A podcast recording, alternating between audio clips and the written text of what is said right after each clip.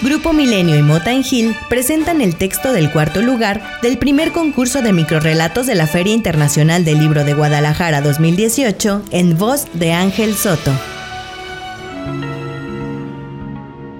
Vive la fila adulto. La cima del poder.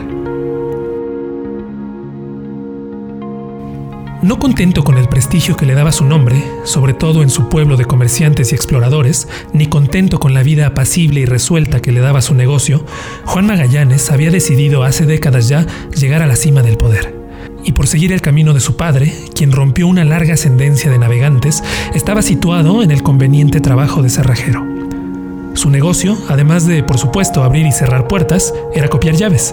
Así, cada que algún habitante de su pueblo le pedía instalarle un nuevo picaporte a su puerta o sacarle una llave de repuesto, Magallanes aprovechaba para quedarse con una copia ilegítima de sus llaves. Esta infalible técnica, aunada a que era el único cerrajero de la región, le permitieron erigirse como la persona más poderosa de su pueblo. Juan Magallanes, otrora un simple cerrajero, adquirió hace no mucho el poder divino que le permitió imponer su voluntad. La amenaza fue efectiva. Tengo las llaves de todas sus casas, les decía a los pueblerinos, así que ahora deben obedecerme.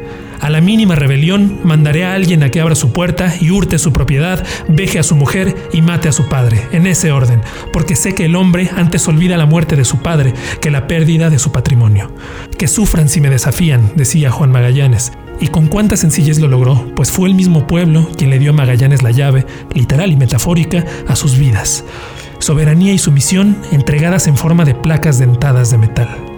Otorgaron sin reparo su capacidad de tomar decisiones, su privacidad y sus posibilidades a un hombrecillo que sonreía afable y prometía seguridad para sus hogares y certeza para el futuro. Sin embargo, el cerrajero olvidó que la historia, dadivosa y complaciente, siempre regala oportunidades. Juan Magallanes un día dejó las llaves dentro de su propia casa. Amén de la paradoja, se quedó encerrado afuera, a la vista de todos los pueblerinos que pasaban. La noticia creció geométricamente hasta llegar a los oídos de Colofón, el mayor del pueblo. Su expedito ingenio apareció. Mandó llamar a un carpintero, Serafín, y le instruyó construir un ariete. Esperaron hasta el día siguiente para grabar la desesperación de Juan Magallanes y luego se plantaron en su porche para proponerle un trato. Te tumbaremos la puerta, dijo el mayor Colofón, si nos das nuestras llaves. La angustia de Magallanes era ya tanta que aceptó al momento. Serafín entonces tumbó la puerta con su ariete de madera. Magallanes quedó derrotado ante la astucia de Colofón y la fuerza de Serafín y devolvió con pesar las llaves apócrifas.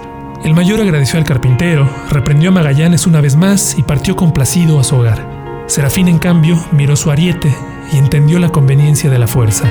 No contento con su vida, decidió en ese momento llegar a la cima del poder.